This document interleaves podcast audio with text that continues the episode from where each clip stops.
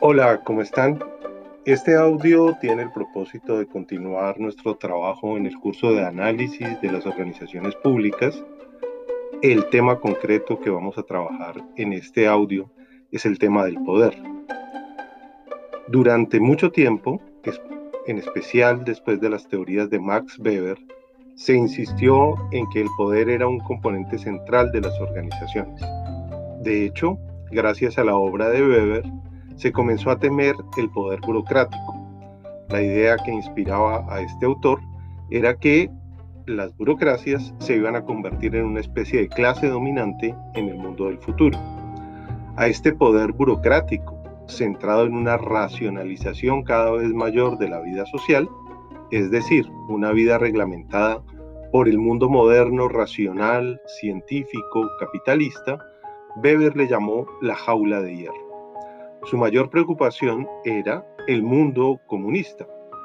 Weber creía, como se comprobó además con bastante éxito esta convicción, de que lo que iba a predominar en el mundo socialista existentemente real iba a ser la burocracia y no las ideas de Marx o de otros autores a quienes consideraba que no estaban enfocados claramente en lo que representaba la clase burocrática, como la denominaba Max Weber. A medida que fue transcurriendo el tiempo y esta especie de profecía de Weber se fue haciendo realidad, pues hubo una perspectiva muy diferente sobre la burocracia. Por un lado, los desarrollos de la teoría weberiana llevaron a que en la década del 40 y el 60 se pensara que en aquellas organizaciones en donde el poder estaba claramente distribuido y habían unas normas específicas para esa distribución y estaba además muy claro quienes la ejercían, pues el poder ya no era un tema de reflexión y discusión. Es decir, las organizaciones privadas, que eran las que mejor cumplían con este asunto, no tenían o no deberían tener una preocupación sobre el poder, pues estaba definido de antemano. Mientras que las organizaciones públicas sí tenían esa preocupación, dado que el poder cambiaba de manos cada que había elecciones o en el caso de regímenes no democráticos cada que había un golpe de Estado. Por consiguiente, se comenzó a pensar que el poder era un asunto solo de las organizaciones públicas y no de la burocracia de las organizaciones privadas. Esta convicción tuvo consecuencias complejas a partir de la década de los 70, pues hizo posible, como nos hemos referido en clases anteriores, a la llegada de la nueva administración pública, que no ponía en discusión una teoría del poder en el funcionamiento de las organizaciones. Lo que ocurrió en las teorías del management o de la administración gringas en la década de los 50 y los 60 fue el olvido de la idea de burocracia como la pensaba Weber y centrarse más en la idea del funcionamiento y de la eficiencia y de alcanzar las metas fijadas por la organización, definida además la organización como buena, dado que la organización cumplía un fin, un fin social, este fin social era bueno y adecuado. Entonces se trabajó más en ver cómo la organización alcanzaba sus propósitos que en las relaciones entre los individuos. Eso se trasladó a las organizaciones públicas, en donde las organizaciones entre los individuos parecía ser la clave para definir cuál era el futuro de la organización.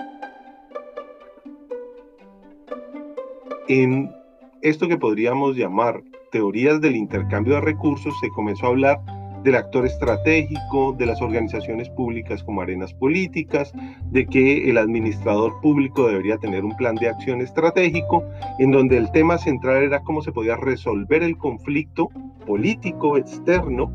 dentro de la organización, es decir, las distintas fuerzas políticas que se disputaban el control del Estado mediante unas elecciones democráticas, pues se reflejaban dentro de las organizaciones y un administrador público debería equilibrar esos asuntos. Estas teorías del equilibrio no hay que confundirlas con las teorías de la negociación política que suponen, por ejemplo, la paridad en eh, la asignación de cargos, mitad para un partido, mitad para otro, sino que suponían es cómo se resuelve el conflicto, cómo se tramita ese conflicto y cómo se le podría dar solución dentro de la organización, dado que la organización tiene que alcanzar unos fines de servicio público, pero no se puede sustraer al debate político. Estas teorías iluminaron la reflexión académica y teórica de los años 60 y 70 hasta que fueron absorbidas por las teorías de la nueva administración pública. Es importante hacer una reflexión de lo que pasó allí. Por un lado, se formaron teorías que podríamos llamar críticas sobre las organizaciones públicas. En estas teorías críticas predomina la idea que el poder es un efecto de la estructura externa, de la estructura de la vida social, y que ese poder se trasvasa de alguna manera a la organización y en la organización se experimenta el funcionamiento de ese poder. Mandan aquellos que están incrustados en esferas de poder y la organización pública es una organización al servicio de los intereses de estos grupos. La teoría crítica entonces no tiene una mirada específica sobre la organización pública, sino una mirada al conjunto de la estructura social y a la manera como en ese conjunto la organización pública cumple una tarea. En este sentido, el poder es la capacidad de influir en las acciones de los demás para alcanzar ese objetivo, controlar las relaciones que hay dentro de la organización para que ésta siempre esté al servicio del poder. Lo más importante, a juicio de esta teoría, es la captura del conocimiento.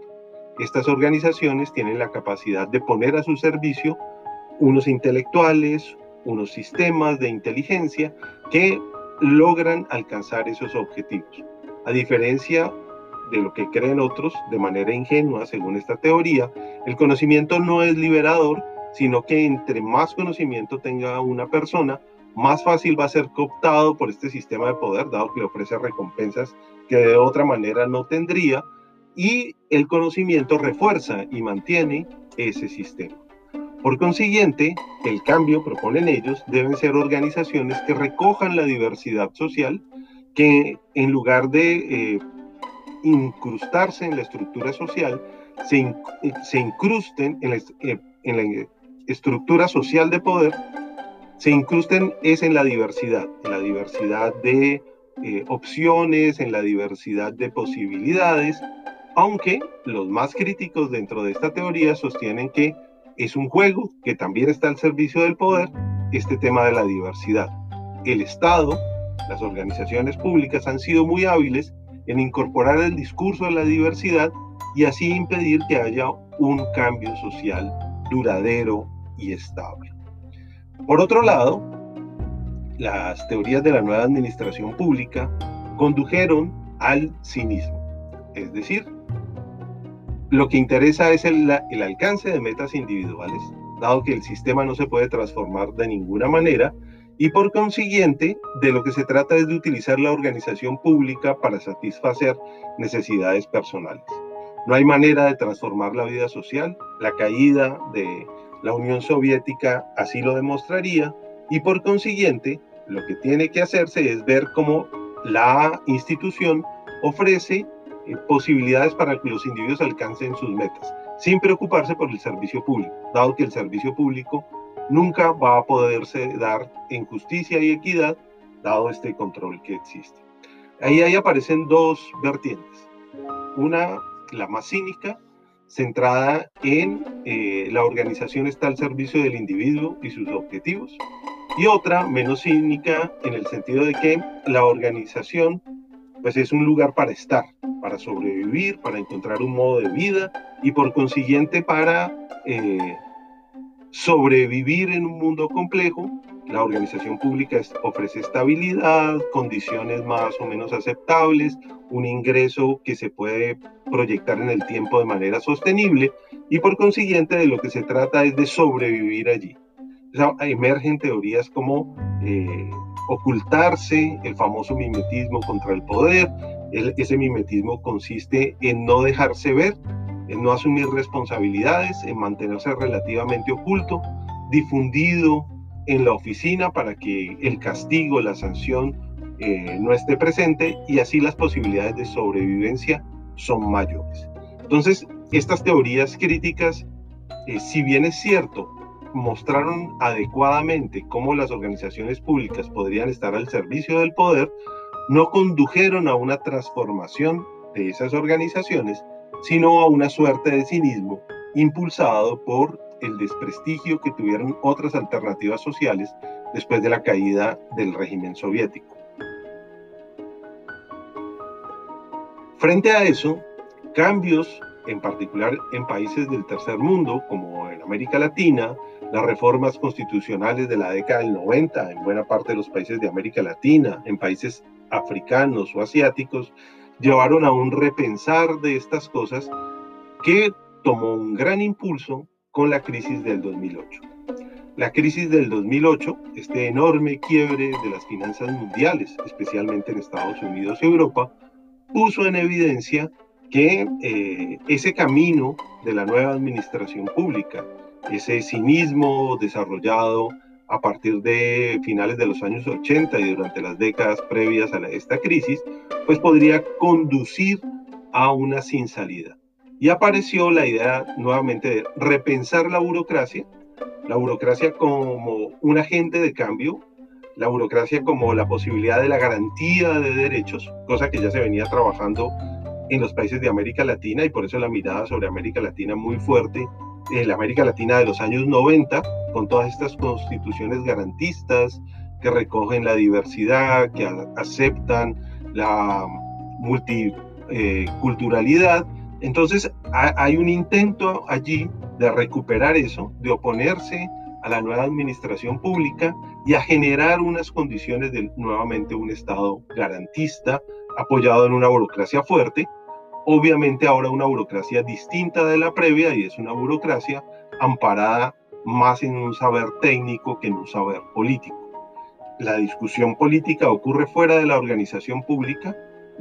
eh, se llega a un acuerdo político de garantías para todos y luego la tecnocracia cristaliza de manera eficiente ese acuerdo. Estamos como en ese momento de la discusión, en una tensión entre si la tecnocracia es solamente eso o si la tecnocracia también ha participado de la discusión política y se ha apropiado de los fines que debe perseguir el Estado. Hay argumentos en un sentido y en otro, y en ese proceso también se ha tecnificado la manera como las organizaciones hablan de sí mismas. Voy a referirme básicamente al storytelling, las emociones y el poder. El storytelling es lo que en castellano llamamos la narrativa y cómo las organizaciones tratan de desarrollar una narrativa que encuadre lo que hacen en una interpretación de la realidad. Y para eso, a diferencia de lo que se hizo prácticamente en el siglo previo, pues se apela a las emociones y al ejercicio del poder, a veces de manera arbitraria, que garantiza que estas organizaciones alcancen las metas que desean. Por ahora vamos a dejar allí y retomamos en el siguiente audio.